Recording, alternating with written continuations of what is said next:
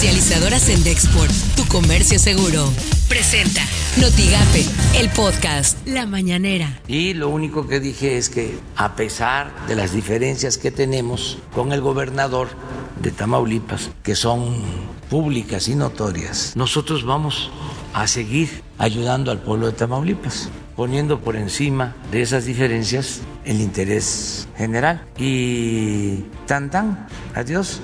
Y nos vamos a eh, Monterrey y les cuento todo esto para que vean cómo andan nuestros adversarios de desesperados. Esto suena en Noticias MBS con Luis Cárdenas. En Tamaulipas y ante protestas en contra del gobierno, el presidente López Obrador acortó el discurso ya que allí había integrantes de Frena Tamaulipas y agricultores que no quieren que el agua de sus presas se vaya hacia el pago de Estados Unidos.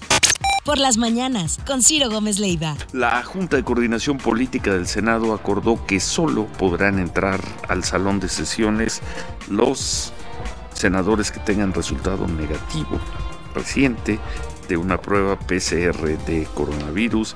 Va a haber además otra serie de limitaciones. En fin, todo esto después de que el sábado murió el senador de Morena, Joel Molina, en un hospital de Tlaxcala. Él había estado en las sesiones y en las votaciones de hace ocho días de la semana pasada en el Senado. Así las cosas en W Radio. Lo que sucedió ayer en Chile, arrasa en Chile el apruebo una nueva constitución. Suma 78% respaldo tras un año de protestas ininterrumpidas y hay que decir que con todo y el COVID-19 y que pues obviamente también allá en Chile se tuvieron que guardar, también hubo confinamiento, las protestas nunca cesaron. Estas son las portadas del día de hoy. El diario de Ciudad Victoria reconoce a Andrés Manuel López Obrador diferencias con cabeza de vaca. La prensa de Reynosa aseguran golpes vehículos blindados.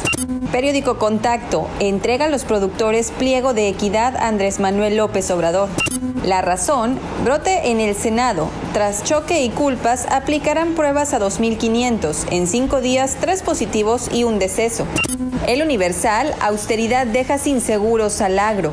El financiero, sin contención de COVID no habrá recuperación, asegura Secretaría de Hacienda y Crédito Público. Notigape, deuda de Comapa con CFE es heredada, afirmó Maki Ortiz, alcaldesa de Reynosa. Se heredó una deuda desde ahí no se pagaba el agua hasta que nosotros llegamos. La verdad es que tenían incumplimientos desde antes del 2014.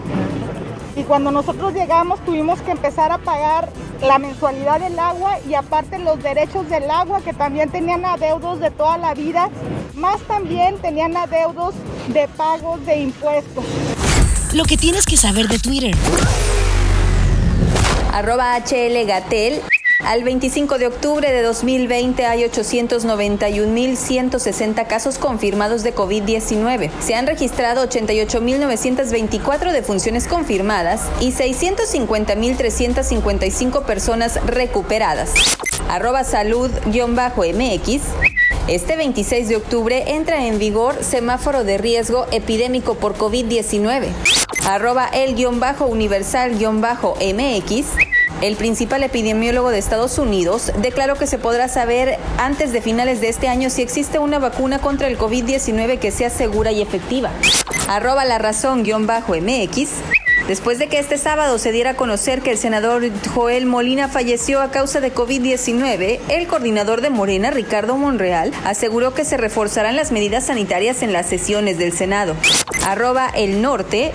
En visita express de Andrés Manuel López Obrador a Nuevo Laredo, le llueven reclamos por inseguridad y falta de recursos. Presidente admite diferencias con Estado.